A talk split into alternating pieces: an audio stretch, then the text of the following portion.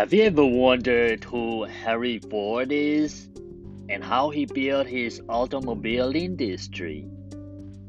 Now, let's get right into this journey. The founder of Ford Motor Company is also an engineer and entrepreneur.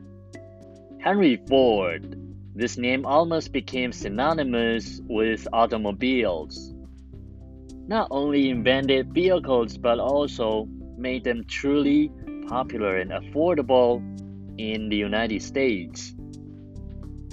On July 30, 1863, Henry Ford was born on a farm where his parents owned in Michigan, United States. He's one of six children, and he liked to assemble machinery parts since he was a child. So he built a mechanical workshop when he was 12 years old. Later, he built his own internal combustion engine when he was 15. Ford was devastated when his mother died in 1876. His father expected him to take over the family farm eventually, but Ford refused to do so. He later wrote, I never had any particular love for the farm. It was the mother on the farm I loved.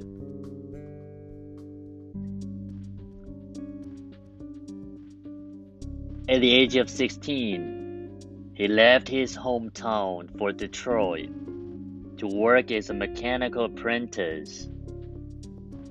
After a few jobs transferred, he entered Thomas Edison's Westinghouse Electric and soon became a chief engineer because of his outstanding ability. He worked really hard to help Thomas Edison improve his invention. So he had enough money to work on the internal combustion engine that he loved.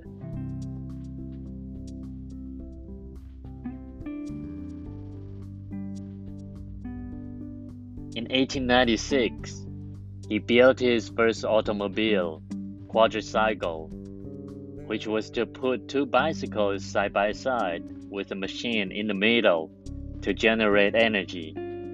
In fact, many people thought it was a bit stupid back in the day. In 1899, Ford and some engineers left Thomas Edison's company and founded the Detroit Motor Company. However, the production output and cost efficiency were not as good as Ford's expectations, so it was terminated in January 1901. In 1903, Ford and some investors were reincorporated as a Ford Motor Company with 28,000 capital to improve models and performance. Later, he figured out a way to make his automobile famous, which was to hold a car race. In order to prove his automobile performance can be better than other automakers, and he even drove to win the car race many times.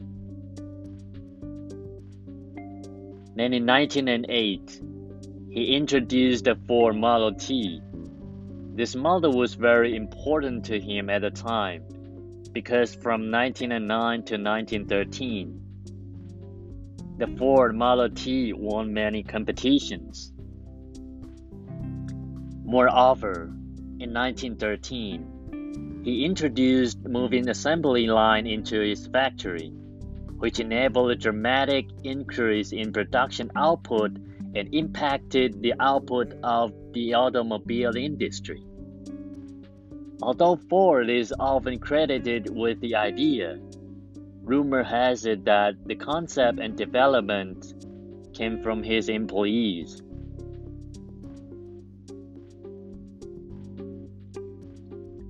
Henry Ford also focused on workers' welfare and turnover rates.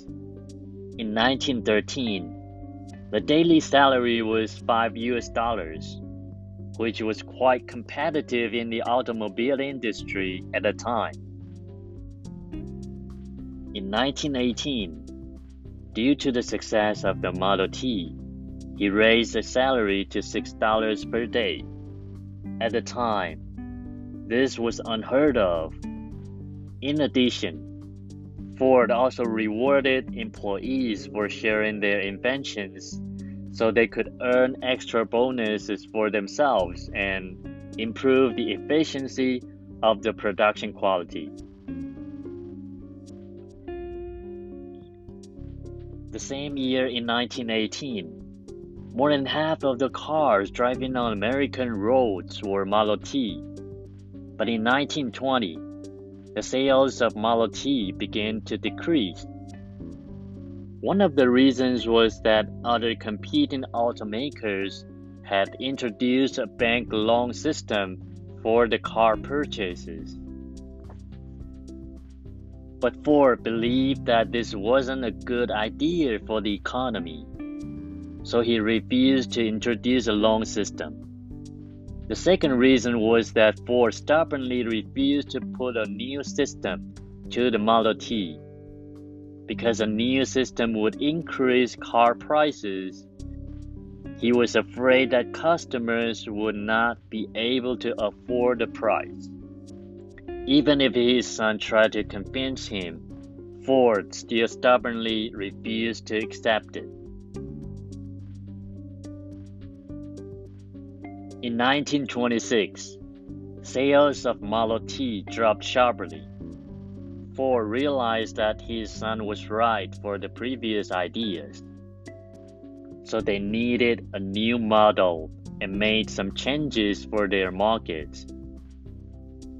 So, Ford and his son redesigned Ford Model A together. The result of this cooperation was extremely successful. Since its publication in 1927, within four years, 4 million Model A had been produced in 1931, which is one of their most successful models. By 1927, the Ford Model T produced a total of 15 million cars.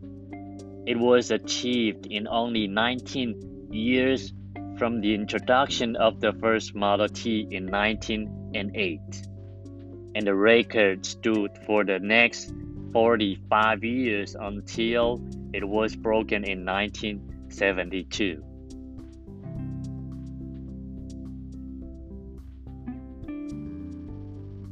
Henry Ford. He died on April 8, 1947, at the age of 84. At the time, he became the richest and most well known person in the world. Instead of chasing capital as hard as other automakers, he brought the mass production concept to boost the output of automobiles and paid higher wages to workers. He was also committed to reducing costs and stimulating business innovation. He had also made franchise chains implemented in many major cities across the United States. His vision was consumerism is the foundation of peace. Later, he left most of his wealth to the Ford Foundation which has many achievements in education and research.